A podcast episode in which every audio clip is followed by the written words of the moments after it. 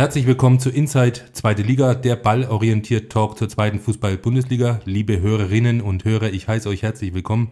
Bei mir im Studio wie immer Christian und Julian. Servus, schön, dass ihr da seid. Servus Daniel. Hi zusammen.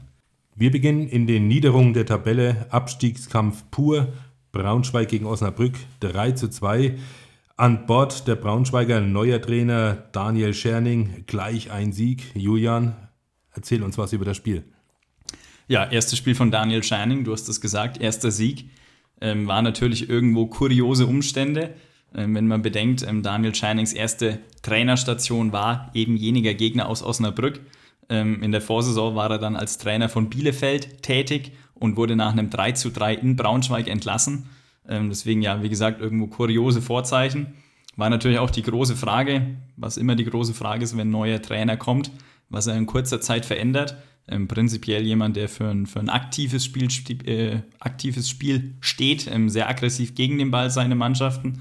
Ähm, und ja, was hat er gemacht? Er hat Osnabrück gespiegelt im 3-3-2-2-System, ähm, hat auf ein kompaktes Mittelfeldpressing gesetzt. Ähm, ja, System spiegeln immer ein einfaches Mittel, um schnell in Zweikämpfe zu, äh, zu kommen, ähm, schnell Zugriff zu kriegen und ja, unter dem Strich dann am Ende 84 Defensivduelle geführt, die Braunschweiger Löwen ist deutlich mehr als der Saisonschnitt. Der liegt bei ihnen bei 66 ähm, Defensivduellen. Sie hatten auch mit 90 Balleroberungen deutlich mehr als im Saisonschnitt. Also ja, hat ähm, einiges auf jeden Fall ganz gut geklappt. Ähm, und ja, mit Ball sollte es sehr schnell nach vorne gehen, sehr vertikal, gerne auch mal lang ähm, das gegnerische Pressing überspielen. Darunter litt die Präzision dann etwas mit 76 Prozent ähm, und 111 Ballverlusten auch sehr viel. Aber ja, ich glaube, das Wichtigste haben wir schon gesagt: erstes Spiel, erster Sieg. Es gab auf Seiten der Braunschweigern auch äh, strukturelle Veränderungen. Neuer sportlicher Leiter Benjamin Kessel.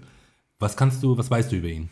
Ja, ähm, also wichtig auf jeden Fall vorm Spiel ähm, fand ich, ja, fand ich ganz interessant. Ähm, Benjamin Kessel, neuer sportlicher Leiter, äh, meinte, Kampf steht im Vordergrund bei dem Spiel. Grundtugenden sind gefragt, der Rest kommt von alleine.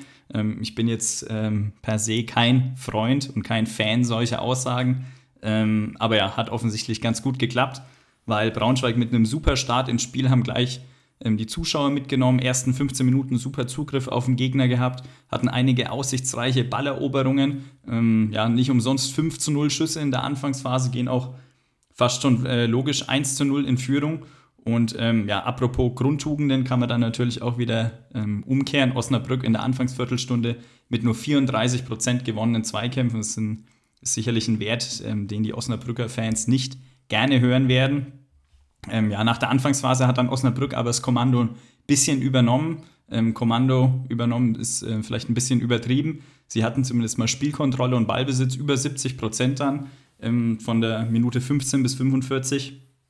Sind auch ab und an ins letzte Drittel gekommen, aber ja mit eher wenig Ideen und ähm, ja, war noch durchaus konteranfällig, auch schon ein Problem, das sich so ein bisschen durchzieht.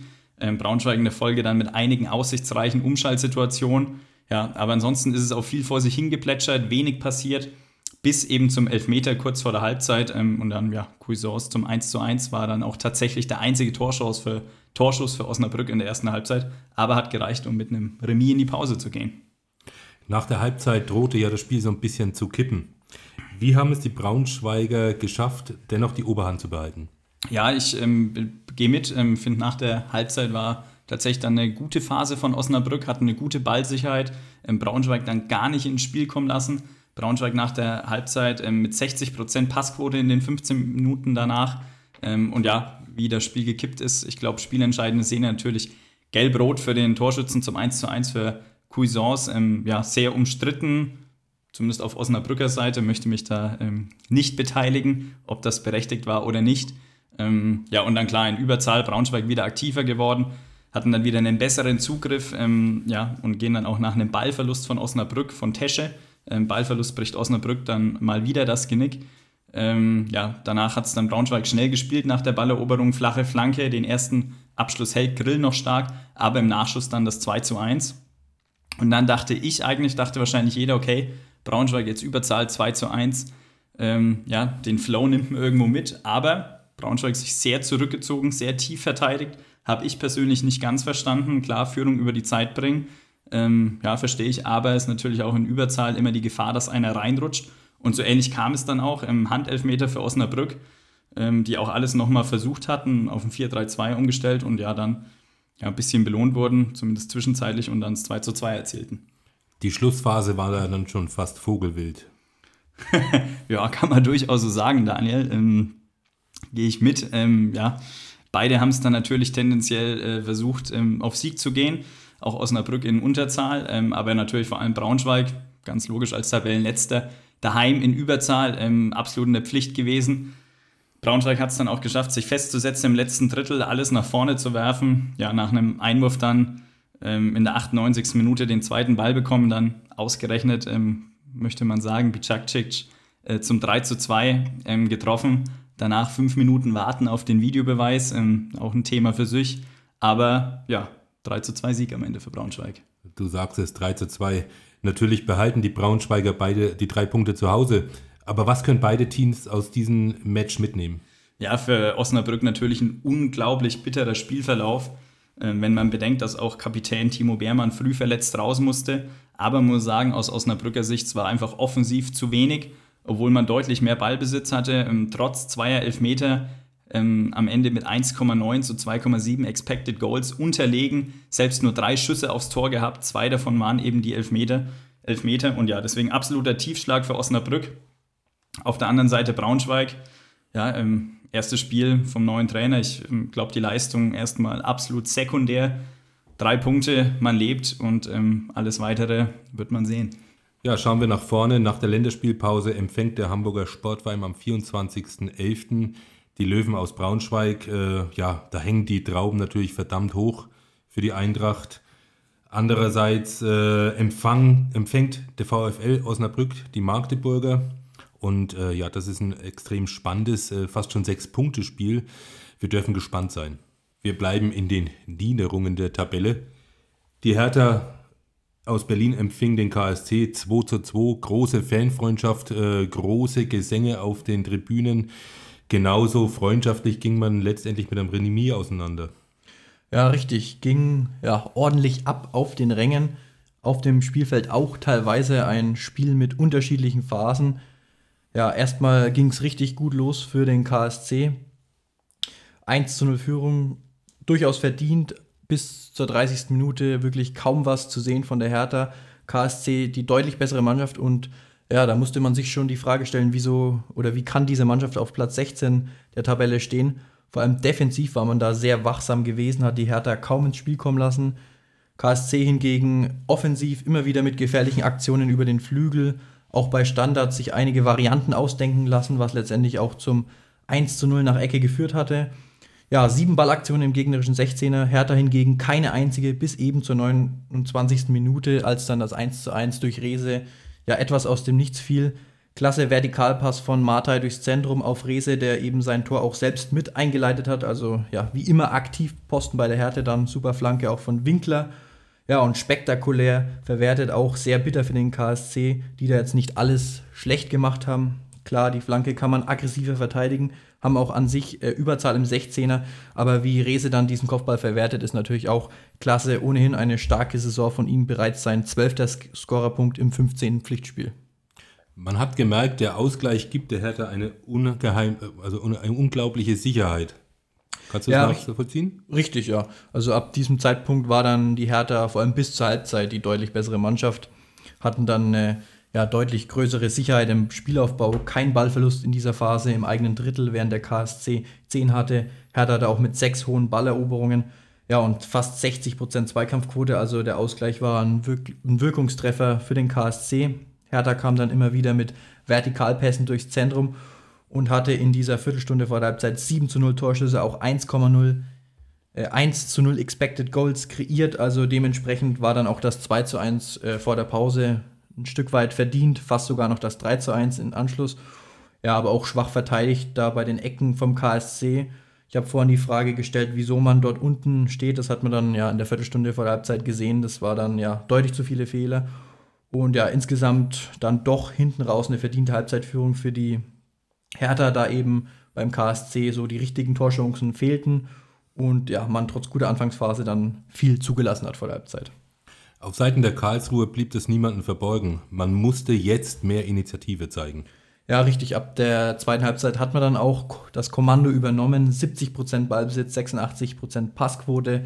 Hat dann auch die Hertha früh unter Druck gesetzt. 16 hohe Balleroberungen. Die Passquote der Hertha ging auf 71% runter.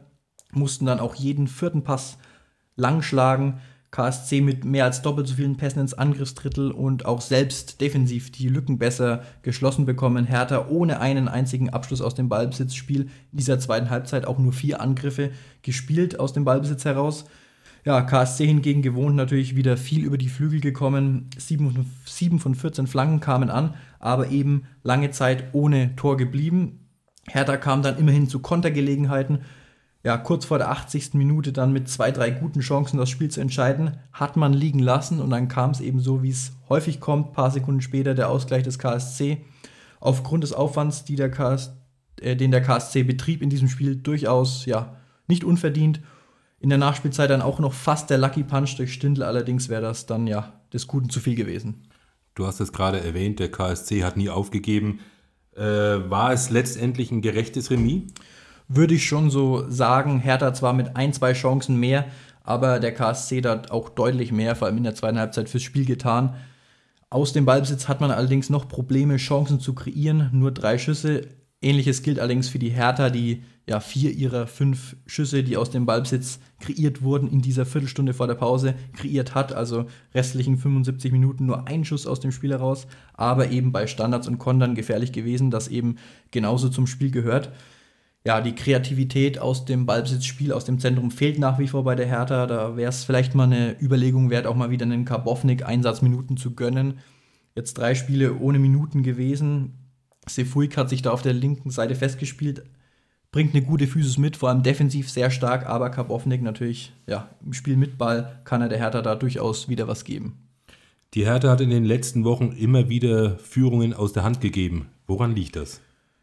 Ja, es ist tatsächlich auffällig, dass die Hertha nach Führungen da immer wieder passiv wird. Man scheint sich auf diesen Führungen auszuruhen und versuchen, ja, erstmal abzuwarten. Allerdings scheint das überhaupt nicht zu funktionieren. Nur drei Teams haben bisher mehr Punkte nach Führung hergegeben. Ja, und so war es dann auch gegen den KSC wirklich sehr zurückhaltend. Man hat tatsächlich nur 22 Pässe abgefangen, also sich da wirklich selten mal aus der Abwehrhaltung heraus äh, gewagt. Ja, das war mit großem Abstand Tiefstwert in dieser Saison. Wenn man den Schnitt betrachtet, was die abgefangenen Pässe pro Spiel äh, ja, bedeuten oder sind, ist der fast doppelt so hoch. Also ja, von dem her kann Dardai nicht zufrieden sein, hatte auch den Sieg bewusst gefordert in der Woche von seiner jungen Mannschaft, um, die, um sie mal ein bisschen zu kitzeln. Ja, hat nicht funktioniert, aber auch er kann das sicherlich richtig einordnen bei dieser jungen Truppe haben viele ähm, Spieler aus der eigenen Akademie auf dem Feld. Also ist wirklich ja eine tolle Entwicklung, was die Jugend angeht, auch in Verbindung mit den Fans ein super Support. Aber spielerisch muss man in den nächsten Wochen durchaus noch eine Schippe drauflegen. Auf der anderen Seite der KSC mit einem Punkt, der ja eher moralisch als tabellarisch weiterhilft. Immerhin jetzt wieder über dem, Sprich, über dem Strich. Aber es bleiben die alten Probleme, ordentliche Leistungen, wenig Punkte. Nach der letzten Länderspielpause hatte man mit einem Sieg begonnen gegen Schalke Allerdings jetzt in drei Spielen nur einen Punkt nachgelegt und ja, man muss weiter arbeiten. Der KSC empfängt nach der Länderspielpause einen Bärensteigen FCN, der jetzt ja auch einen Dreier nach Hause gebracht hat. Die Hannoveraner empfangen die Hertha ein interessantes Spiel. Bin mal gespannt, ob es die Hertha schafft, dort weiter diesen leichten positiven Trend weiterzuführen. Nachdem wir jetzt in der unteren Tabellenhälfte waren, wollen wir gleich nach ganz oben kommen zum Spitzenreiter. Der FC St. Pauli hatte die Hannoveraner zu Gast. 0 zu 0 hört sich erstmal nicht besonders spannend an, oder Julian? Ja, das mag sein. Ähm, letztendlich sind Tore immer, immer wichtig für die Attraktivität äh, eines Fußballspiels. Aber ähm, ja, obwohl es keine Tore gab, obwohl es auch gar nicht viele Großchancen gab, war es ein sehr inter interessantes Spiel, zumindest meiner Meinung nach, auch aus taktischer Sicht. Ähm, Hannover sonst gegen den Ball in der Regel, sage ich mal, im 5-2-3. Dieses Mal war es so ein bisschen so eine Mischung aus einem 4-4-2 und 5-3-2. Ähm, hing, hing davon ab, wo sich Köhn, der linke Schienenspieler, beziehungsweise der linke Mittelfeldspieler, in dem Fall häufig, ähm, Köhn hat eben den, ähm, ja, hat Saliakas, den Rechtsverteidiger von St. Pauli, ähm, ja, sehr eng gedeckt ähm, und je nachdem, wo Saliakas ähm, sich, sich befand, war es dann eben 4-4-2 oder 5-3-2 von Hannover gegen den Ball. Was ich auch sehr interessant fand, war, dass Fabian Kunze, Sechser von Hannover, ähm, gegen den Ball sehr hoch positioniert war, stach immer wieder aus dem Mittelfeld heraus, um Erik Eric Smith, Eric Smith, ähm, auch da hört man äh, jede Woche gefühlt andere Aussprachen. Äh, bin mir auch nicht ganz sicher, wie ich ihn jetzt nennen soll. Ich äh, bleibe jetzt mal bei Smith. ähm, ja, der immer zwischen Innenverteidiger und Sechser im Aufbau pendelt. Ähm, den hat eben Kunze immer wieder, immer wieder angelaufen, immer wieder versucht, äh, da rauszustechen und den nicht zu sehr in sein Spiel kommen zu lassen. Ähm, hat dann aber auch früh nach einem Foul an Smith ähm, gelb kassiert. Und ähm, ja, der St. Paulianer äh, Innenverteidiger, Schrägstrich Sechser im Aufbau, ähm, war dennoch der Spieler mit den meisten Ballaktionen auf dem Feld. Also man hat ihn nicht komplett rausbekommen auf dem Spiel. Und ähm, mit Ball Hannover, ähm, auch ganz interessant, da hat sich dann eben ein bisschen, ja, äh, ein bisschen umgewandelt, das System. Da war es dann ja, ein klassisches 4-1-2-3, wo dann Köhn eben links außen war, Kunze der alleinige Sechser, Schaub und Leopold auf der 8. Also ja, war auf jeden Fall ein durchaus spannender Matchplan, den sich Stefan Leitl da hat einfallen lassen. 0 zu 0 hört sich ja nicht so prickelnd an. Gelang es den St. Paulianern, ihr starkes Ballbesitzspiel aufzuziehen? Ja, St. Pauli von Anfang an mit mehr Ballbesitz. Ähm, Hannover hat es am Anfang recht mutig und recht hoch verteidigt. Ersten 15 Minuten da auch ähm, ja, es ganz gut geschafft, sich zu neutralisieren. Ähm, kein Abschluss auf beiden Seiten in der Anfangsviertelstunde. Aber St. Pauli, was eben auch die große Stärke ist, sehr geduldig geblieben. Viele Bewegungen ohne Ball, da auch viele Sprints angezogen wodurch dann natürlich ähm, Hannover nach und nach ein bisschen tiefer fiel. Ähm, und so hat St. Pauli geschafft, das Spiel nach, ähm, nach und nach in Hannovers Hälfte zu verlagern. St. Pauli auch beeindruckend immer neben dem, dem Spiel mit Ball auch das starke Gegenpressing. Ähm, daraus hat sich dann auch die erste Chance nach 15 Minuten entwickelt. Ähm, Eggestein, ein, Abschluss, den er in den letzten Wochen immer mal verwandelt hat, aber Ron Robert Zieler stark gehalten. Und ähm, ja, St. Pauli gutes Ballbesitzspiel, gutes Gegenpressing, aber mit wenig Durchbrüchen, um das gleich vorwegzunehmen. Sechs Abschlüsse aus dem eigenen Ballbesitz heraus kreiert, ähm, ist der Saison tiefstwert für die Hürzeler Elf. Und ja, unter anderem deswegen ging es dann am Ende auch 0-0 aus. Du hast es gerade erwähnt, St. Pauli ohne viele Torchancen. Haben die Hannoveraner so stark verteidigt? Ja, Hannover definitiv ähm, gut verteidigt, ist allgemein eine, eine große Qualität ähm, der Hannoveraner. Ähm, sie haben es gut verteidigt, wie gesagt, ähm, ohne dass sie es aber geschafft haben, hoch Zugriff zu kriegen, den Gegner früh zu pressen. Ähm, in der Folge auch nur 94 Balleroberungen, ähm, ja, so wenig wie noch nie in der Saison, ähm, sogar mit Abstand. Schnitt lag zuvor bei über 90, also schon deutlich seltener äh, den Ball erobert, in der Folge auch deutlich seltener in Umschaltsituationen gekommen. Und ähm, ja, das tiefere Verteidigen, ähm, auch die Boxverteidigung war aber richtig gut. Halstenberg als zentraler Innenverteidiger wirklich Gold wert und auch ähm, fast ein bisschen unterschätzt ligaweit. Ich weiß noch, vor der Saison hatten es ja auch wir drüber. Neuzugänge, ähm, natürlich immer spannend, die Offensivspieler wie Stindl, Kruse, die namhaft sind. Aber ja, wenn man jetzt überlegt, Halstenberg wirklich der, der mit Abstand am, am besten performt von den dreien. Und ähm, ja, Halstenberg einfach super Spielaufbau, Übersicht, Passspiel, sehr spielintelligent und eben defensiv einfach überragend gut. Ähm, 82% seiner Defensivduelle gewonnen, 8 abgefangene Pässe, also war da einmal mehr der Fels in der Brandung. Und deswegen ja, also ähm, um das zu sagen, Hannover hat es richtig gut verteidigt. Ähm, Probleme, finde ich, gab es nur ab und an, wenn St. Pauli, ähm, ja, die hatten ihre beiden offensiven Außenspieler Saad und Afola ja sehr breit positioniert, positioniert am Flügel. Und ähm, Hannover war oft zu viert hinten ähm, verteidigt und ähm, ja, deswegen nicht, nicht rechtzeitig geschafft, mitunter nach einer Verlagerung den Flügel zuzubekommen. So fiel dann auch ein Abseitstor in der 23. Minute, als Afolayan äh, auf den langen Pfosten zu Saat reingibt. Aber ja, war wie gesagt Abseits. Du hast es erwähnt, Halstenberg und Co. hinten, bärenstarke Leistung. Vorne nicht viel los bei den Hannoveranern, kann man sagen, hinten hui, vorne pfui? Ja, muss man wirklich sagen, Hannover nach vorne nichts. Ähm, einige Ballverluste gehabt in Umschaltsituationen, zur Halbzeit auch wirklich null Schüsse gehabt. Ähm, Ball war schnell weg, ich habe es gesagt, erste Halbzeit nur 37% Ballbesitz, ähm, sicherlich zu wenig für den eigenen Geschmack. Zweite Halbzeit haben sie es dann nochmal anders probiert, Hannover, deutlich mehr Wert auf Ballbesitzphasen gelegt, deutlich langsamer gespielt, öfter auch mal zurück, Tempo rausgenommen. In der zweiten Halbzeit dann auch 47% Ballbesitz, haben auch die Passquote von 78% auf 85% gesteigert. Aber, muss man auch sagen, sind nach vorne trotzdem selten gekommen, hatten in der zweiten Halbzeit immerhin zwei Abschlüsse, aber ja, ging dann am Ende auch keiner davon aufs Tor. Geht das 0 zu 0 so in Ordnung? Ja, dadurch, dass St. Pauli auch wenig Zwingendes hatte, 13 Abschlüsse, aber auch nur zwei aufs Tor. Ähm, Schlussphase zwar nochmal alles probiert und gedrückt, aber auch keinen, keinen Durchbruch mehr wirklich geschafft. Ähm, kein Abschluss nach der 77. Minute. Ähm, Expected Goals liegen am Ende ähm, bei 1,2 von St. Pauli und 0,2 von Hannover. Also wenn es einen Sieger hätte geben sollen, ähm, der verdient ähm, gewesen wäre, dann wäre das definitiv St. Pauli gewesen. Aber 0 zu 0 definitiv auch nicht komplett unverdient. Nachdem der HSV in Kiel untergegangen ist, äh kann man mit Sicherheit auf Seiten der St. Paulianer ganz gut leben mit dem 0 zu 0, oder? Ja, im Nachhinein ähm, sicherlich. Ähm, an sich natürlich für St. Pauli eher daheim zwei verlorene Punkte, aber war einmal mehr eine gute Leistung, bessere Mannschaft gewesen und ähm, wie du es gesagt hast, Vorsprung auf den HSV trotzdem um einen Punkt ausgebaut. Und auf der anderen Seite für Hannover natürlich definitiv ein Punktgewinn auswärts. Wenn man überlegt, dass seit August es kein Team mehr geschafft hat, ähm, am Millantor-Stadion zu punkten. Ja, deswegen am Ende wahrscheinlich keiner komplett unglücklich nach dem Wochenende. Lass uns vorausschauen. Die Hannoveraner empfangen nach der Länderspielpause eine Hertha mit einer leichten Vorwärtsbewegung. Es tut sich ein bisschen was bei der Hertha. Mit Sicherheit kein Selbstläufer für die, für die Hannoveraner. St. Pauli muss, äh, man kann fast sagen, zum Hassduell der zweiten Liga nach Rostock reisen. Immer, immer brandheißes Spiel, also wird interessant sein, das zu beobachten. Unsere nächste Partie, der FC Schalke empfing die SV aus Elversberg. Das Spiel endete überraschenderweise 1 zu 2. Die Schalker Vorwärtstendenz schon wieder gestoppt. Ja, meiner Ansicht nach würde ich sagen, richtig schwache erste 30 Minuten kosteten den Schalker diesmal drei Punkte. Ja, richtig, sehe ich genauso. Also ja, hat man sich sicherlich mehr erhofft, mit zwei Siegen im Rücken dann gut ins Spiel reinzustarten aber es war genau der, ja, das Gegenteil der Fall.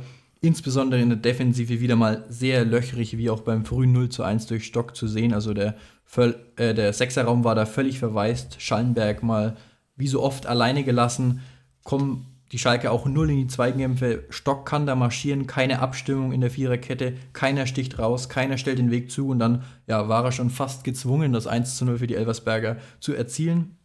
Ähnlich war es dann beim 2 zu 0, wo da ja, wo eine Seitenverlagerung auf Rochelt gespielt wird, der kann da ganz entspannt den Ball annehmen und zielen. Matriziani da etwas ja, zurückhaltend und ja, dann das 2 zu 0, das frühe 2 zu 0 für Elversberg. Tore waren jetzt vom Expected Goals Wert nicht besonders hochwertig, aber wenn ein Profispieler in der zweiten Liga so viel Zeit hat beim Abschluss, dann ja, ist es fast schon logisch, dass, dass dieser Schuss dann auch gefährlich wird.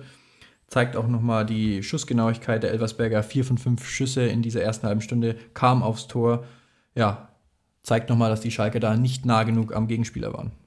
Nach diesen ersten 30 Minuten, wir haben es ja vorhin erwähnt, kamen die Schalke dann aber besser ins Spiel. Ja, richtig. Äh, wenn man allein die Statistik und die Chancen betrachtet, war das sogar das beste Spiel der Schalke. 23 Schüsse, 3,3 Expected Goals kreiert, sogar gegen Lautern nicht so viel, gegen neun Lauterer nicht so viel kreiert. Also ein Spiel, das man nur anhand der Statistik wahrscheinlich in neun von zehn Fällen gewinnt. Man hat wirklich sehr viele Angriffe gespielt. 38 an der Zahl ist Topwert, genauso wie die dadurch, in, äh, wie die dadurch entstandenen 15 Abschlüsse. Insbesondere über die linke Seite, über Overjans Seite sehr viele Angriffe, 21 Flanken, 6 davon von Overjan und ja, fast 80 Prozent der Torgefahr über das Ballbesitzspiel kam über die linke Seite. Bei den Schalkern ging aus dem Spiel so einiges, aber auch äh, die Standards waren immer wieder brandgefährlich. Ja, richtig. Also aus dem Ballbesitz hat man insgesamt 1,7 Expected Goals kreiert. Auch das ein Top-Wert, heißt aber auch gleichzeitig, dass man nochmals über Standards 1,6 Expected Goals ja, kreieren konnte. So unter anderem auch das 1 zu 2 erzielt nach Ecke. Und ja, wer tritt die Standards bei Schalke natürlich? Äh, Ovejan, der auch aus dem Spiel viel kreiert und ja, bei Standards umso wichtiger ist insgesamt mit neun Schussvorlagen ein unheimlich hoher Wert. Expected Assists Wert von 2,1, also damit war er an zwei Drittel der Torgefahr beteiligt. Ja, Ovejan und Jalla, wie man so gern sagt, in der Schalker Bubble in Reinkultur, aber man muss sagen, es ist auch effektiv. Die Hereingaben sind nun mal richtig präzise. Chancen waren zu Genüge da, um vielleicht sogar drei, vier oder fünf Tore zu schießen. Starke Leistung von Ovejan. Insgesamt in der gegnerischen Hälfte fünf von sechs Flanken kamen an, drei von drei Dribblings erfolgreich und auch sieben Balleroberungen in des Gegners Hälfte. Also ja, an ihm lag sicherlich nicht, dass man dieses Spiel verloren hatte. Ein Schalker, nämlich Kenan Karajan, Karaman. Karaman, entschuldige bitte, war besonders aktiv und äh, fiel wirklich auf. Ja, richtig. Also Karaman war da ein häufiger Abnehmer der vielen Ovejan-Vorlagen. Hatte insgesamt acht Abschlüsse, neun Ballaktionen im 16er, also hat da wirklich alles gegeben, sehr präsent, hat sich aber allerdings, allerdings auch gut bewegt, also nicht nur auf die Bälle gewartet, sich immer wieder fallen lassen, viele Pässe empfangen und gespielt. Also ja, insgesamt wirklich eine super Leistung von Karaman.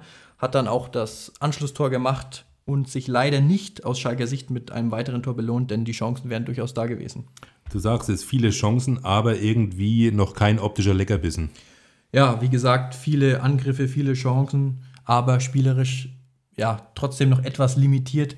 Viele Flanken von Ovejan, aber auch das kann reichen dieser zweiten Liga. Das haben wir ja vor zwei Jahren gesehen, als die Schalke aufgestiegen sind. Ja, man hat immer wieder lange Pässe Richtung Karaman gespielt, konnte dadurch auch die Elversberger Linien überspielen. Also er war wirklich Dreh- und Angelpunkt da im Angriff, hat Elversberg immer wieder beschäftigt. Die mussten wirklich sehr viel Defensivarbeit verrichten, so viele Pässe abgefangen wie in noch keinem Spiel in dieser Saison. Kam in Folge auch wenig in Konteraktionen. Ja, allerdings hat das letztendlich gereicht, weil die Schalke eben in dieser ersten halben Stunde ja nicht wirklich da waren und auch in der Folge die Effektivität gefehlt hat. Viel Arbeit für Schalke-Trainer Gerrits. Wo hakt es deiner Ansicht nach besonders? Ja, ich habe es gerade gesagt, die Effektivität hat gefehlt. Nur drei der 23 Schüsse gingen aufs Tor. Also man muss sagen, die Qualität der Schüsse hatte dann auch letztendlich nicht mehr als ein Tor verdient. Da muss man ja deutlich nachlegen, wenn es schon defensiv nicht läuft, muss man vorne mehr Tore machen. Ja, zweikampftechnisch mal wieder dem Gegner unterlegen, zum zwölften Mal in 13 Spielen. Also das sind grundlegende Dinge, die die Schalker da ändern müssen. Ja, die Chancen waren da, aber ohne den linken Fuß von Ovejan wird es dann schon dünn. Ja, und ich glaube, mit einer höheren defensiveren Stabilität hätte man das Spiel gewinnen können, aber diese fehlt eben zurzeit gänzlich. Dazu schon die dritte Heimniederlage im sechsten Spiel. Ja, die, die Felddienstarena sollte eigentlich so eine Art ja, Festung sein in schwierigen Zeiten, das ist sie aktuell nicht. Von daher Aufstieg aktuell kein Thema. Elversberg hingegen, da sieht es deutlich besser aus. Nach Niederlage gegen Pauli haben sie sich nicht beirren lassen, haben die Schalker Nachlässigkeiten konsequent ausgenutzt und ja, schon mit etwas Glück drei Punkte mitgenommen und sieht insgesamt nach einer sorglosen Saison aus. Vielen Dank soweit. Kommen wir zum Ausblick. Elversberg, die ja durchaus oben angreifen im Moment, so wie es ausschaut, empfangen die Paderborner, eine Mannschaft, äh, die noch nicht so richtig Fisch und Fleisch trennen kann, wo es nach guten Spielen dann auch schnell wieder eine herbe Enttäuschung gibt, wie jetzt gegen den Club. Also interessant auch dieses Spiel zu betrachten. Dagegen müssen die Schalker nach Düsseldorf reisen. Düsseldorf auch gut drauf. Natürlich ein tolles Spiel, wird interessantes zu beobachten. Kommen wir zum Nordderby. Der, die, Stör, die Störche aus Kiel empfingen den HSV. Setzten sich mit äh, 4 zu 2 durch. Keine Überraschung. Äh, schließlich sind die Störche ja sowas wie der Angstgeger des HSV die letzten elf Aufeinandertreffen, da konnte der HSV gerade mal eins gewinnen. Also da stimmt anscheinend vieles nicht, oder? Ja, man kann definitiv sagen, der Hamburger Antilauf, vor allem auf fremdem Rasen, geht weiter. Sechs Heimspiele, sechs Siege, sieben Auswärtsspiele, ein Sieg. Ähm, ja, kommt nicht von ungefähr. Ja, mal wieder ein Gegner gewesen, Kiel, ähm, der sich an den HSV sehr angepasst hat. Kiel auch im 4-3-3 sonst in der Regel ein Team, das mit Dreierkette spielt. Das 4-3-3 ein häufig genutztes Mittel gegen den HSV, ähm, auch wenn Kiel das deutlich aktiver gestaltet hat, deutlich höher verteidigt hat als zum Beispiel Wien oder Osnabrück. Ähm, ja, Kiel deswegen auch letztendlich mit 15 hohen Balleroberungen, der HSV nur mit 10. Also ja, Kiel anderer Ansatz, aber nicht passiv gewesen. Wieder mal eine ausgeglichene Anfangsphase und dann wieder Rückstand. Was war? Ja, das ist äh, auch ein bisschen typisch ein HSV auswärts. Ähm, du sagst es, ausgeglichene Anfangsphase, wenig vor beiden Toren los. Beide einen spielerischen Ansatz bevorzugt. Ja, und dann für mich ähm, so ein bisschen, bisschen taktisches Problem, der HSV im 4-2-4 gegen den Ball. Ähm, ja, bietet natürlich irgendwo Lücken im Zentrum, sagt die Formation schon. Ähm, du hast nur Meffert im Raum vor der Viererkette, Ferrei, der, ja, der, der nominell neben ihm spielt, ist aber auch kein Defensivdenker, kein Defensivwunder, ähm, kippt auch gerne nach vorne raus. Und deswegen, ja, wie gesagt, nur Meffert dann ähm, im Sechserraum. Und das ist ein Riesenproblem für den HSV, meiner Meinung nach. Ähm, bin, bin, bin durchaus Fan des Walter-Balls, da bin ich ehrlich, aber das ist schon, schon auch ja, so ein, so ein Positionsstrukturthema, was natürlich auch ein Trainerding ist. Ähm, klar, wenn sie im 4-2-4 den Ball hoch erobern, haben sie ganz viel Personal vor dem Ball und kommen dann natürlich auch schnell ähm, nach vorne, ist klar, ich verstehe das, aber wenn nicht, dann brennt es eben lichterloh, ähm, kann man so salopp sagen und deswegen ja, ähm, Risiko äh, und Ertrag passt da aktuell nicht immer und passte eben auch in Kiel nicht und deswegen auch ähm, natürlich auch wieder typisch für uns ähm, auch wieder ein paar Zahlen dazu. Ähm, der HSV hat mehr Defensivduelle mit 66 geführt als Kiel. Die hatten 58, obwohl der HSV 60% Ballbesitz hatte. Also das ist ganz untypisch. Zeigt eben auch, dass die ja, dass man oft in, in Duelle verwickelt wurde. Hingegen im Raum verteidigt man deutlich schwächer. Abgefangene Pässe schaut es ganz anders aus. Kiel mit 62 Interceptions, also 62 mal den gegnerischen Pass abgefangen. Der HSV nur 30, also schon durchaus auch ein, auch ein Indiz dafür, dass die Positionierung gegen den Ball beim HSV nicht ideal war. Und ja, auch das 0 zu 1 entsteht eben so, dass Kiel das Pressing überspielt mit einem Ball auf die eigene äh, Sechser-Position. Ja, danach sicherlich auch noch unglücklich von Muheim, der Holtby nicht zieht und so ja, kam es dann zum Elfmeter und zum 1 zu 0 für Kiel nach 20 Minuten. Wie hat der HSV auf diesen erneuten Rückstand auswärts reagiert? Ja, der HSV danach ähm, ja, recht dominant, zumindest äh, alles, was äh, die Spielanteile betrifft, über 60% Ballbesitz danach gehabt, aber muss man auch sagen, aus dem Ballbesitz heraus nichts Großes entwickelt, ähm, hatten 16 Positionsangriffe, aber kein Abschluss daraus, allgemein nur vier Abschlüsse in der ersten Halbzeit, davon kam keiner aufs Tor, ähm, zu wenig die Zwischenräume gefunden, kaum durchs Zentrum agiert. Dompe am Flügel oft gedoppelt gewesen, deswegen wenig Impulse auch von ihm. Er hat nur drei seiner zehn Offensivduelle gewonnen. Ja, dann zweite Halbzeit, ähm, wenn wir da mal einen Sprung nach vorne machen, dann natürlich eine Riesenchance von Glatzel. Ähm, ich glaube 53. Minute, wo er mit einem Kopfball nur die Latte trifft. Aber HSV eben auch hinten weiter anfällig. Ähm, 2 zu 0 durch Pichler entsteht mal wieder, nachdem das Zentrum offen war. Ähm, Viererkette schaut auch nicht wirklich gut aus. Ähm, und ja, schöner Steckball von Holby und dann, wie gesagt, 2 zu 0 durch Pichler. Typisch HSV, man liegt 2 zu 0 auswärts hinten, schafft es aber, sich wieder ranzufighten, sodass man fast den Eindruck hat, jetzt biegt man es um. Ja, ähm, du sagst es, ähm, man könnte auch sagen, wie fast jedes Auswärtsspiel nach 60 Minuten stellt Tim Walter auf 3-5-2 um, weil man eben zurückliegt. Der HSV kommt dann auch oft zurück, ähm, wie so oft sehr offensiv ausgerichtet gewesen. Schienenspieler Königsdörfer und Jatta, also wirklich alles nach vorne, all in gegangen, viel über die Flügel agiert ähm, in der zweiten Halbzeit, nur 14% der Angriffe durchs Zentrum gespielt.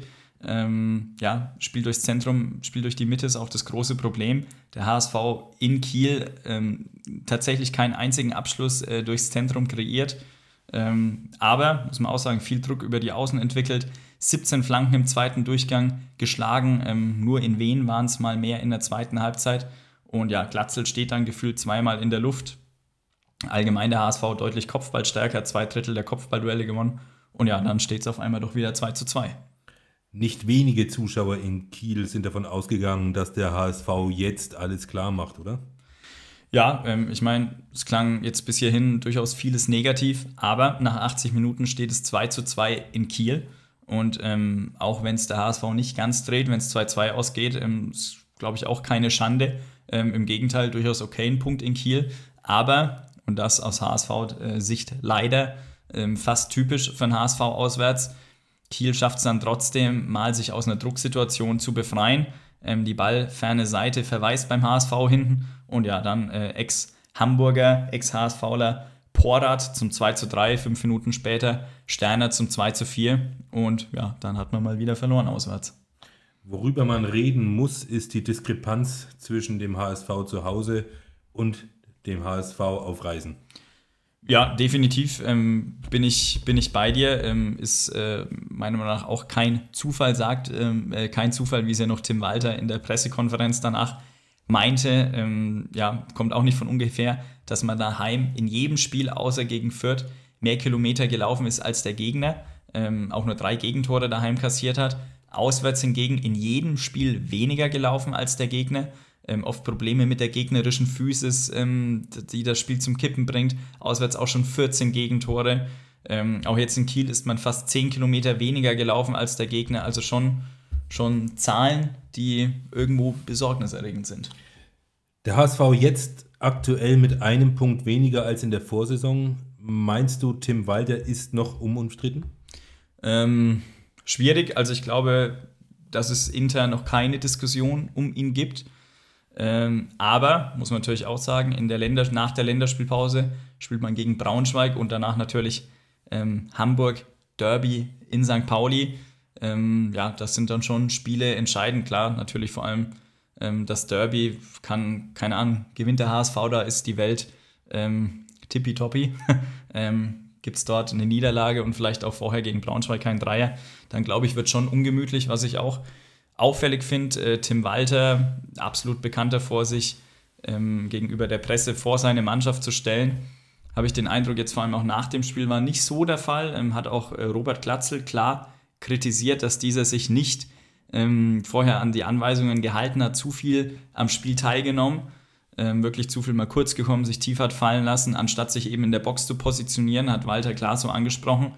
Ähm, ja, auch schwierig irgendwie ähm, als Externe zu beurteilen, ob das jetzt, äh, ja, ob, ob äh, an was es da jetzt wirklich liegt. Ähm, der HSV ähm, verliert auswärts dann eben ganz gerne auch mal die Struktur durch solche, durch solche ähm, Laufwege, durch solche Positionierungen. Und ähm, ja, also wie gesagt, Walter glaube ich noch nicht umstritten, aber klar, ähm, sollte nach der Länderspielpause wieder ein paar Siege einfahren. Wir haben uns jetzt lang über den HSV unterhalten. Natürlich wollen wir auch die Leistung der Kieler Störche nicht vergessen. Was, was weißt du zu dem Spiel noch, was die, die Störche angeht? Ja, muss man natürlich auch sagen, ähm, Kiel, ähm, gute Leistung nach einer enttäuschenden Woche zurückgeschlagen ähm, mit einem Heimsieg, ähm, ja, zurück auf Platz 3. Wen ich hervorheben möchte, Louis Holtby, Ex-Hamburger, mit einer herausragenden Leistung aus meiner Sicht, 13 Kilometer gelaufen, mit Abstand am meisten auf dem Feld 18 Zweikämpfe bestritten, ähm, meisten Balleroberungen der Kieler, hat neun gegnerische Pässe abgefangen, also die meisten auf dem Feld und äh, zudem auch offensiv seine, ja, seine Kreativität, sein Passspiel gezeigt, fünf Torschussvorlagen, ähm, ja, mit einem super Spiel und wie allgemein, ähm, ja, Kiel mit einer guten Leistung. Der HSV empfängt nach der Länderspielpause am 24.11. die Löwen aus Braunschweig. Gefühlt würde man jetzt sagen, der HSV heimstark genug, um da nichts anbrennen zu lassen. Für die Störche geht es weiter in Kaiserslautern am Betzenberg. Kein Selbstläufer gegen starke Lauterer. Ein Spiel, das es sich auf jeden Fall lohnt anzuschauen. Beim SC Paderborn gegen den FC Nürnberg Endstand 1 zu 3. Wieder mal ein Spiel mit zwei komplett unterschiedlichen Halbzeiten. Christian. Ja, richtig. Und vor allem mit einer ersten Halbzeit ganz nach dem Geschmack von Christian Fjell. Ich glaube, so stellt er sich ja seine Mannschaft vor. So soll sie öfter spielen, noch häufiger. Sind ja schon viele gute Ansätze in den letzten Wochen zu sehen. Aber ja, die erste Halbzeit war richtig stark. Man hatte zwar nicht viel Ballbesitz, Paderborn da mit 66 Prozent in der ersten Halbzeit, über das gesamte Spiel sogar 70 Prozent. Aber in den Phasen mit Ball sah das schon sehr gut aus beim Club. Was hat der Club so richtig gut gemacht in der ersten Halbzeit? Ja, man hat das geschafft, was ja das oberste Ziel von Fiel im Angriff ist, nämlich immer wieder in die Halbräume zu kommen, da immer wieder die technisch versierten Spieler einzusetzen, um von dort aus eben die Tiefe zu bespielen, hinter die Abwehrkette der Paderborner zu kommen. Das hat gut geklappt. Auch immer wieder eins gegen eins Situationen hergestellt. Und ja, zwei Drittel der Torgefahr kamen dann tatsächlich in der ersten Halbzeit durchs Zentrum. Natürlich dann auch immer sehr gefährlich, wenn man durchs Zentrum durchbricht. Allgemein auch eine sehr hohe Effizienz im Spiel 13 Angriffe gefahren, davon 6 zum Abschluss gebracht. Dann beide Konter, die man hatte, auch noch zum Abschluss gebracht. Insgesamt 11 Abschlüsse, davon 8 aufs Tor. Ja, also wirklich sehr effektiv, auch bei der Chancenverwertung. 2,1 Expected Goals kreiert, drei Tore gemacht und deswegen ja auch nicht unverdient in dieser Höhe die 13-0 Pausenführung. Trotz 13-0 Pausenführung nicht ganz ungefährlich. Der FC Nürnberg gibt das Spiel in der zweiten Halbzeit komplett aus der Hand. Ja, richtig. In der ersten Halbzeit hatten die Paderborner noch wenig Ideen mit ihrem vielen Ballbesitz ja, etwas zu kreieren. Im Gegensatz zum Club kam da kaum was durch die Mitte. Nürnberg stand da sehr kompakt, hat ja wenig Lücken geboten, auch 45 Pässe in der ersten Halbzeit abgefangen, also ein sehr starker Wert. Und ja, Paderborn mit wenig Mitteln, auch wenig besondere Momente, hat natürlich Muslia gefehlt gegen einen starken Club, das sich dann allerdings in der zweiten Halbzeit deutlich gedreht hat. Natürlich auch die rote Karte da entscheidend für Kastrop. Paderborn dann ja nochmal mehr den Ball als in der ersten Halbzeit. Wenn man sich die Statistiken der zweiten Halbzeit anschaut, 74% Ballbesitz, 90% Passquote, 31 zu 2 Ballbesitzangriffe, 16 zu 0 Schüsse und 2,6 Expected Goals für Paderborn. Also ja, kann der Club schon sehr zufrieden sein, da nur mit einem Gegentor aus dieser Halbzeit rauszukommen. War durchaus Glück dabei. Nürnberg mit wenig Verschnaufpausen in dieser Phase. Die Paderborn haben immer wieder den, ja, den 16er penetriert mit Flanken, 16 Flanken geschlagen, 25 Ballaktionen im 16er. Ja, und war viel zu tun für den Club in der Defensive. Nürnbergs Keeper Matenia in letzter Zeit viel kritisiert. Diesmal bärenstarke Leistung, er scheint sich zu stabilisieren. Ja, er hatte Riesenanteil daran, dass man letztendlich nur ein Gegentor kassierte und so 3-1 gewinnen konnte. Wurde, wie du schon sagst, oft kritisiert, aber diesmal ja neun Schüsse aufs Tor bekommen, achtmal pariert, da starke Reflexe teilweise gezeigt und dadurch ja rund zwei Tore laut Expected Goals verhindert. Allgemein der Club auch in der Defensive Leidensfähigkeit bewiesen. Das letzte Drittel, das eigene Verteidigungsdrittel sehr eng gemacht. 75 Pässe insgesamt abgefangen, so viel wie noch nie in dieser Saison. Ebenso defensiv sehr zweikampfstark, 67% Zweikämpfe gewonnen als, ja, als Beispiel, als positives Beispiel ist da nochmal Florian Flick hervorzuheben auf der 6 mit 70% gewonnenen Defensivduellen und 11 Interceptions. Also ja, wirklich eine ja, engagierte Defensivleistung. Das klingt alles sehr, sehr gut. Welches Fazit kannst du zum Spiel abgeben? Ja, schwer. Letztendlich kann meiner Meinung nach dieses Spiel 3 zu 3 ausgehen. Wäre nicht unverdient. Wie gesagt, Paderborn mit unheimlich vielen Offensivaktionen in der zweiten Halbzeit, aber eben auch selbst schuld, wenn man so eine schwache erste Halbzeit hinlegt, was allerdings auch natürlich an einem starken Club lag, dass man dann ja, das Spiel nicht mehr drehen kann. Diese starke Leistung vom Club in der ersten Halbzeit ist allerdings auch kein Zufall. In den letzten Wochen eine stetige spielerische Weiterentwicklung ja, wenn das 4 zu 0 kurz nach der Halbzeit zählt, was ja dann vom VAR einkassiert wurde, dann reden wir hier über eine tadellose Leistung. Aber so ist der Fußball eben, dann kann sich das doch nochmal drehen. Und ja, nach einem unglücklichen, äh, nach einer unglücklichen Heimniederlage gegen Schalke folgt ein Auswärtssieg mit dem Quäntchen Glück, für den man sich äh, keinesfalls schämen muss und ja auch stolz sein kann.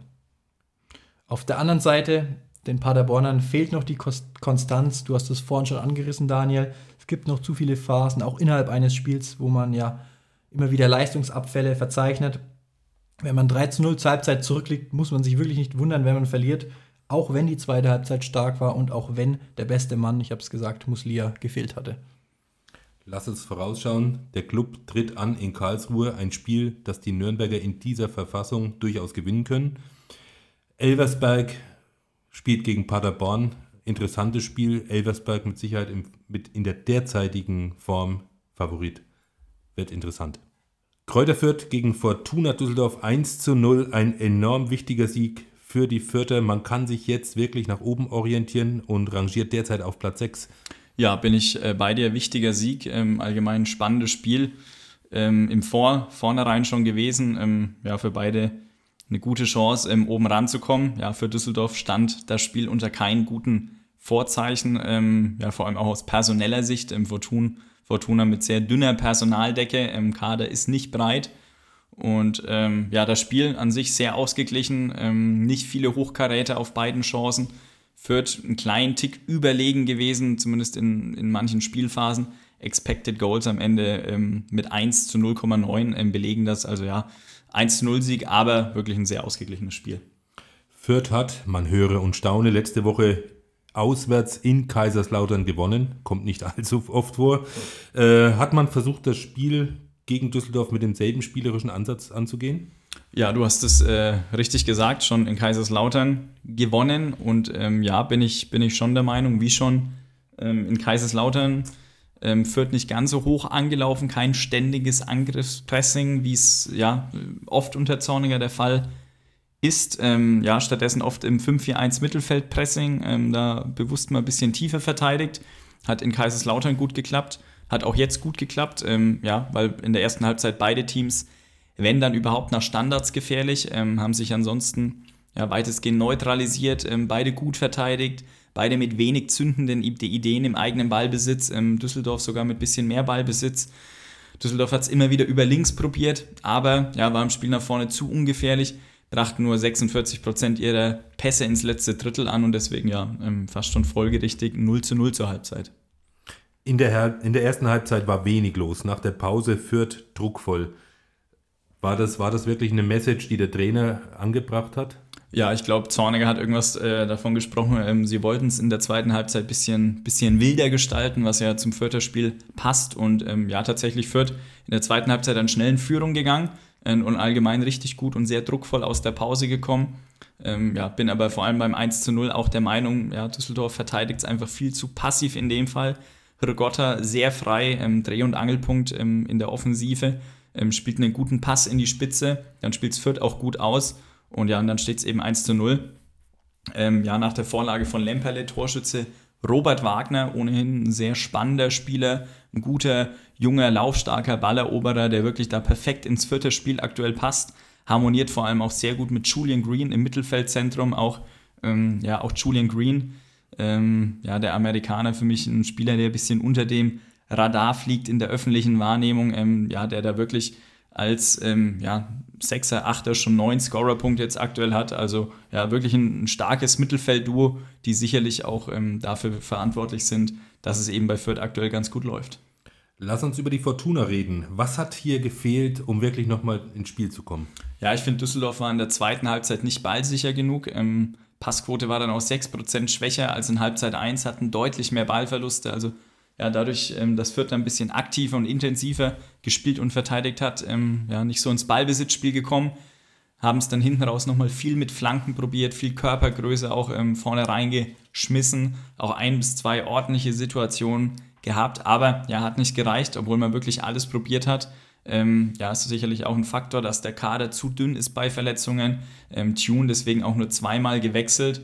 Und ja, unter dem Strich jetzt die zweite Niederlage in Folge. Ist natürlich sehr bitter für die Düsseldorfer. In der Box war herzlich wenig los bei den Düsseldorfern.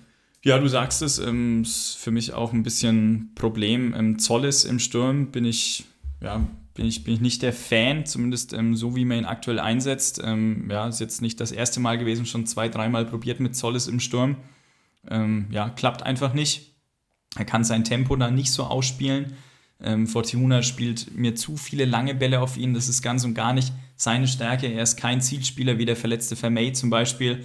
Im Zolles musste sieben Kopfballduelle führen, hat nur eins davon gewonnen. Ähm, er braucht stattdessen die Bälle in den Fuß, kommt gerne vom Flügel, meiner Meinung nach, zieht von links nach innen und all das wirklich im Sturmzentrum ähm, kann er da nicht so ähm, anbringen. Ähm, er hat nur 13 Pässe gespielt, also war wenig im Spiel involviert, nur acht davon sind angekommen. Er hat wirklich kein Dribbling ähm, bestritten, ist sonst seine Stärke. Also ja, sicherlich ähm, auch ein Faktor, dass er da eben im Sturm spielen musste, warum bei Düsseldorf dann am Ende kein Tor rauskam. Die Förder mit wirklich äh, toller Bilanz in die Länderspielpause. Da kann man jetzt glänzender Laune sein und äh, sich auf die nächsten Spiele freuen, oder? Ja, ähm, wir hatten es jetzt gerade von der Fortuna, zweite Niederlage in Folge, sehr bitter. Führt auf der anderen Seite jetzt viermal in Folge daheim gewonnen, allgemein mit einem guten Lauf. Ähm, zeigt aber auch, wie schnell das Ganze im Fußball geht, wenn man überlegt, vor anderthalb Wochen nach dem Pokal aus in Homburg ähm, noch ganz, ganz andere Stimmung. Aber ja, jetzt aktuell Platz 6, nur drei Punkte Rückstand auf Platz 2. Kann man, glaube ich, die Länderspielpause genießen. Ja, lass uns auf die nächsten Spiele schauen. Die vierte empfangen die Wiesbadener. Dürfte mit der aktuellen Heimstärke der Vierte eine klare Sache sein. Was sagst du, ganz kurz? Äh, klare Sache äh, gibt es nie in der zweiten Liga. Ähm, ich glaube, die beiden sind sogar punktgleich. Aber ja, daheim führt wahrscheinlich Favorit.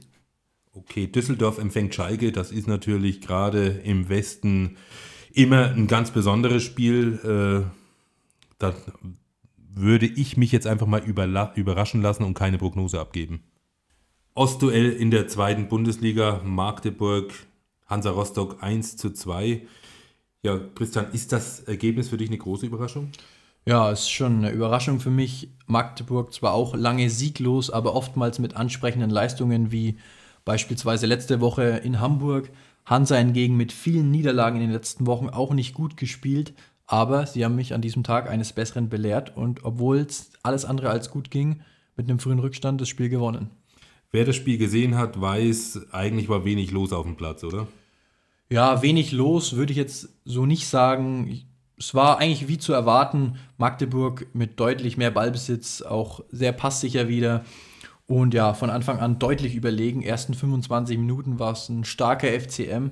Auch wenn das Tor fast schon wieder sinnbildlich für die aktuelle Situation ist, weil es eben ja ungewollt war, eine abgerutschte Flanke.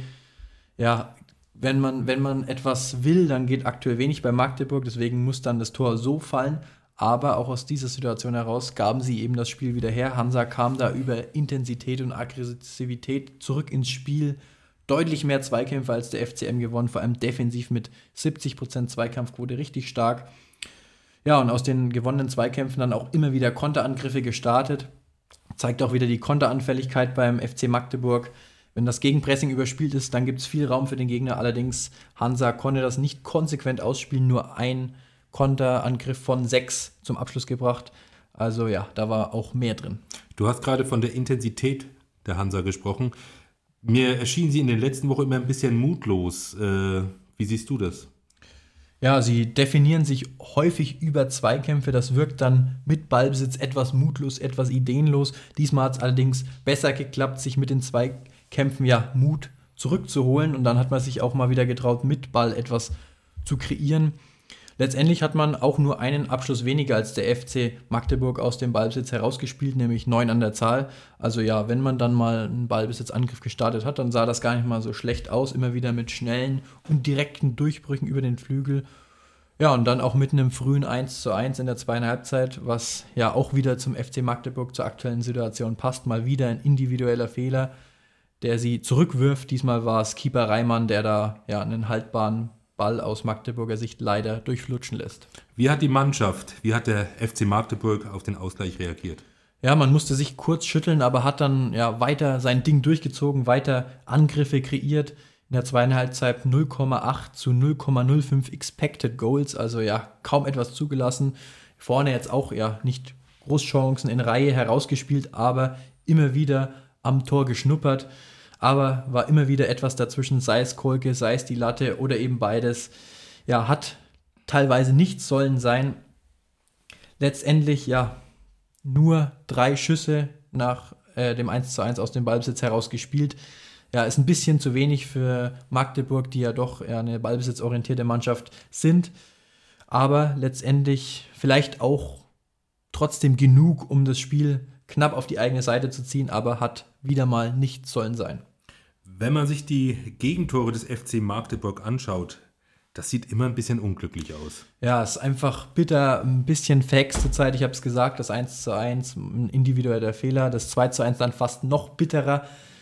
Ja, ein Eckball, ein direkter Eckball fast schon, der dann ja zum Eigentor wird. Also wirklich sinnbildlich für die letzten Wochen. Offensiv macht man viel, man investiert viel, aber man tut sich schwer, den Ball reinzubekommen.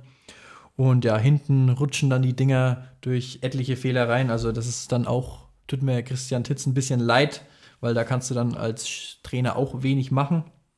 Insgesamt dennoch ja, kein komplett unverdienter Sieg für Hansa. Klar, ist schon irgendwo glücklich, wenn du ab der 48. Minute keinen einzigen Schuss mehr abgibst und trotzdem das Spiel dann noch in dieser Phase für dich entscheidest.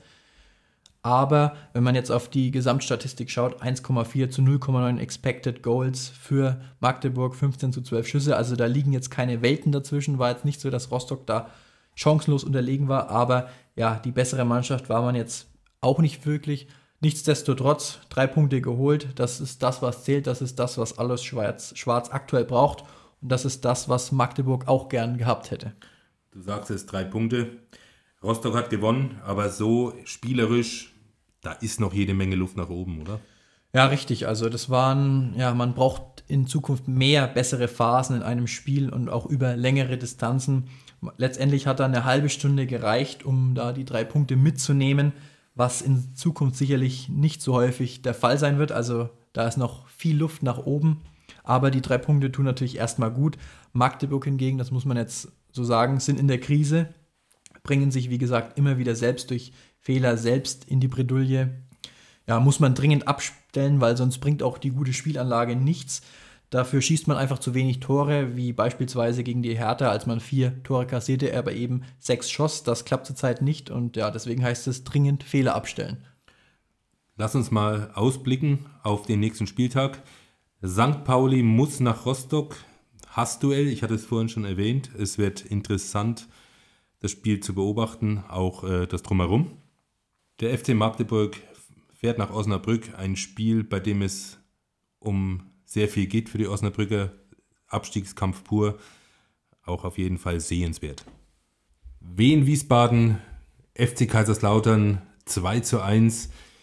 Ja, bei Wien geht es weiter. Man gewinnt auch gegen Kaiserslautern. Bei denen läuft so richtig, oder? Ja, also ja, die machen aktuell oder sie können wenig falsch machen, weil irgendwie alles ja doch wieder in die richtige Bahnen geht. Wenn man mal überlegt, ähm, seit dem Spiel gegen Schalke seit Anfang September, also seit sieben Spielen, hat man jetzt zum ersten Mal mehr Expected Goals als der Gegner kreiert. Und trotzdem konnte man aus den vergangenen vier, äh, fünf Spielen jetzt 13 Punkte holen. Ja, ist schon krass. Äh, die mogeln sich da irgendwie durch. Nicht nur Glück ist auch irgendwo, ja, ein guter Plan, den sie haben. Und jetzt tatsächlich nur noch drei Punkte hinter dem HSV. Also schon, ja, etwas verrückt, wenn man drüber nachdenkt. Aber der Sieg gegen die Kaiserslauterer war jetzt nicht unverdient, oder?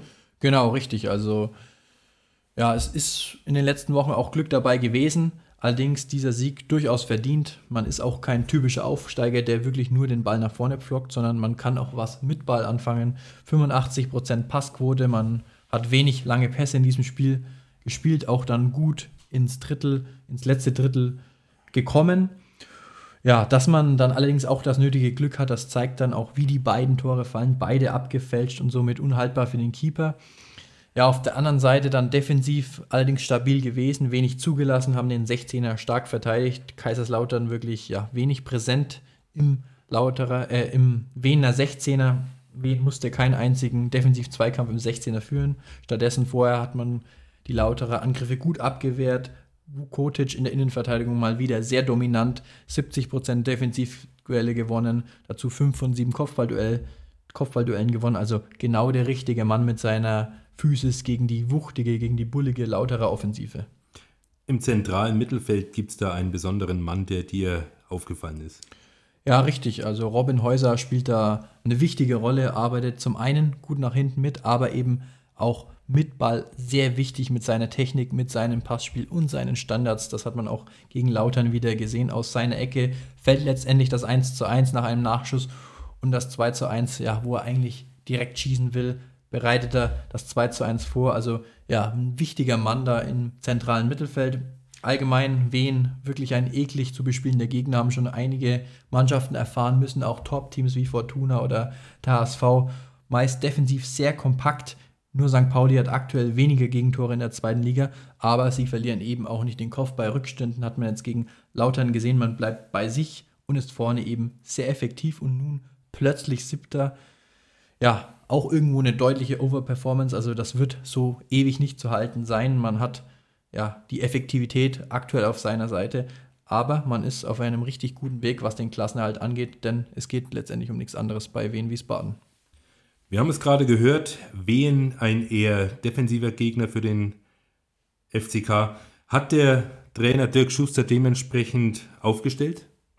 Ja, du hast es gesagt, beziehungsweise ihr habt es schon gesagt, ähm, Wien eher defensiv ausgerichtet, ähm, dementsprechend zum zweiten Mal hintereinander mehr Ballbesitz für einen FCK als äh, der Gegner, wenn auch nicht viel Prozent, aber ein bisschen mehr. Ähm, ist tatsächlich ein Novum unter Dirk Schuster. Und ähm, ja, um auf deine Frage, Daniel, zurückzukommen, ja, ähm, Philipp Clement in der Startelf, wahrscheinlich genau deshalb. Ähm, das erste Mal in dieser Saison. Ja, wahrscheinlich der beste Fußballer bei den Lauterern. Ähm, ja, Clement sehr kritisch gesehen. Ähm, meiner Meinung nach nicht ganz zurecht. Ähm, ist jetzt natürlich nicht der Kämpfer, schon gar kein Sprinter im Mittelfeld, aber eben ein sehr guter Fußballer, hatte auch die meisten Ballkontakte ist die meisten Kilometer gelaufen beim FCK, ähm, hat aber auch 56 Prozent seiner Zweikämpfe gewonnen, hat elf Pässe ins letzte Drittel gespielt, also sind alles gute Werte, aber konnte eben auch nichts daran ändern, dass ähm, ja, die Schuster 11 nicht die kreativste am vergangenen Wochenende war. Dennoch hat man sich offensiv äh, wenig Chancen erspielt. Ja, wie gesagt, ähm, nicht, nicht, nicht viel rausgekommen. Ähm, ja, lange Zeit wenig passiert, hat sich viel im Mittelfeld abgespielt, ähm, beide Teams wenig ins Risiko gegangen. Ähm, dann ist ähm, Kaiserslautern zwar ähm, ja, mit dem ersten und auch einzigen Torschuss, äh, Schuss aufs Tor, beziehungsweise in Führung gegangen, ähm, nach einer missglückten Ballannahme von Terence Boyd, also auch irgendwo symptomatisch für die Offensivbemühungen, wie das Tor gefallen ist. Ähm, ja, mit 85% Passquote hatte Kaiserslautern zwar die beste der Saison, aber nach vorne eben einfach zu wenig. Ähm, Wen hat es gut gemacht, hat die Flügel gut zugemacht, deswegen Kaiserslautern wenig über, den, über die Außenbahn durchgebrochen. Puchasch hat nur drei Flanken geschlagen, ähm, schlägt sonst deutlich mehr. Ihn konnte man nie irgendwie isolieren oder freispielen. Äh, zudem wenig 1 gegen 1 Situationen ähm, gefunden. Ja, man ist immer mal ins letzte Drittel gekommen, aber ähm, wie schon gesagt, dort einfach zu wenig Ideen gehabt und deswegen ja unter dem Strich nur 0,3 Expected Goals herausspielen können und das einfach zu wenig. Kaiserslautern, darüber muss man reden. Fulminanter Start in die Saison, jetzt eher nicht viel los. Ja, zeigt natürlich die Schnelllebigkeit im Fußball. Ähm, vor ein, zwei Wochen noch alles rosa-rot gewesen. Ähm, ja, Pokal weiter, ähm, spannende Spiele in der Liga gehabt, viel Spektakel, aber ähm, seit dem Spiel in Düsseldorf, Ragnar Ache ist sich verletzt bei der Partie, 3 zu 0 geführt, damals noch. Ähm, ja, seitdem eben jetzt vier Ligaspiele ohne Sieg. Viertschwächste Abwehr der Liga aktuell, ja, ähm, lange oben dabei gewesen. Jetzt hat man aktuell fünf Punkte Rückstand auf Platz 3, aber auch nur fünf Punkte Vorsprung auf Platz 16. Ähm, steht folgerichtig auf Platz 10 im Mittelfeld. Und ja, nächsten Wochen werden jetzt eben entscheidend, ähm, ob man vielleicht doch wieder nach oben schauen kann, ob man im Mittelfeld bleibt, was ja trotzdem auch gut wäre, oder ob man eben den Rückspiegel ähm, ja, betrachten muss. Und ja, ich glaube, nach der Phase kommt die Länderspielpause jetzt auch nicht ganz un äh, gelegen. Ja, vielleicht kommen danach wieder ein paar Gesperrte und Verletzte zurück und vielleicht geht es dann wieder punktetechnisch auf, aufwärts. Du hast es erwähnt, die nächsten Wochen werden sehr aussagekräftig werden. Kaiserslautern empfängt die Kieler Störche, die auch gerade so ein bisschen nach oben schielen, glaube ich. Für Wien Wiesbaden geht es nach Fürth. Gefühlt würde man sagen, heimstarkes Fürth, eine sichere Sache. Lassen wir uns überraschen. Wie immer zum Ende unserer Sendung kommen wir zum Stat der Woche. Julian, was hast du dir so vorbereitet? Ja, wir hatten es vorhin schon kurz drüber, wer sich erinnern kann. Ähm, diese Woche haben wir uns für 0,0 Expected Goals für ganze null Abschlüsse entschieden. Und ja, diese hat der HSV durch die Spielfeldmitte kreiert, zeigt aktuell eben ganz gut äh, das Problem der Hamburger mit Ball fehlt an Lösungen durch die Mitte und gegen den Ball ist man im Zentrum immer anfällig. Wie Immer in den letzten Wochen bieten wir euch die Möglichkeit der, der Spielanalyse. Letzte Woche wurde Mats Meller-Döli analysiert. Ihr findet diese Analyse natürlich dann in den sozialen Medien. Äh, wir bitten euch darum, äh, stimmt einfach ab. Wer interessiert euch? Von wem möchtet ihr nähere Informationen? Ja, richtig. Wir werden euch da wieder vier Spieler oder fünf Spieler vorschlagen. Also wie gesagt, gerne abstimmen auf Spotify, aber auch ja, auf Instagram oder Twitter. Ja, des Weiteren, ähm, neben äh, diesen Themen wollen wir natürlich auch noch wissen, ähm, stimmt da auch gerne mal ab, lasst uns Feedback da. Wie gefällt euch der Podcast bis hierhin? Ähm, was findet ihr gut? Was gefällt euch? Wo denkt ihr, wo gibt es noch Luft nach oben? Was wünscht ihr euch vielleicht noch? Ähm, seid da ganz offen, ganz ehrlich, kontaktiert uns ja, über, über die Möglichkeiten, die ihr alle kennt. Ähm, ja, immer offen für Kritik und wollen uns ja alle verbessern, dann habt ihr mehr davon, haben wir mehr davon. Und ja, lasst da gerne mal eure Meinung da.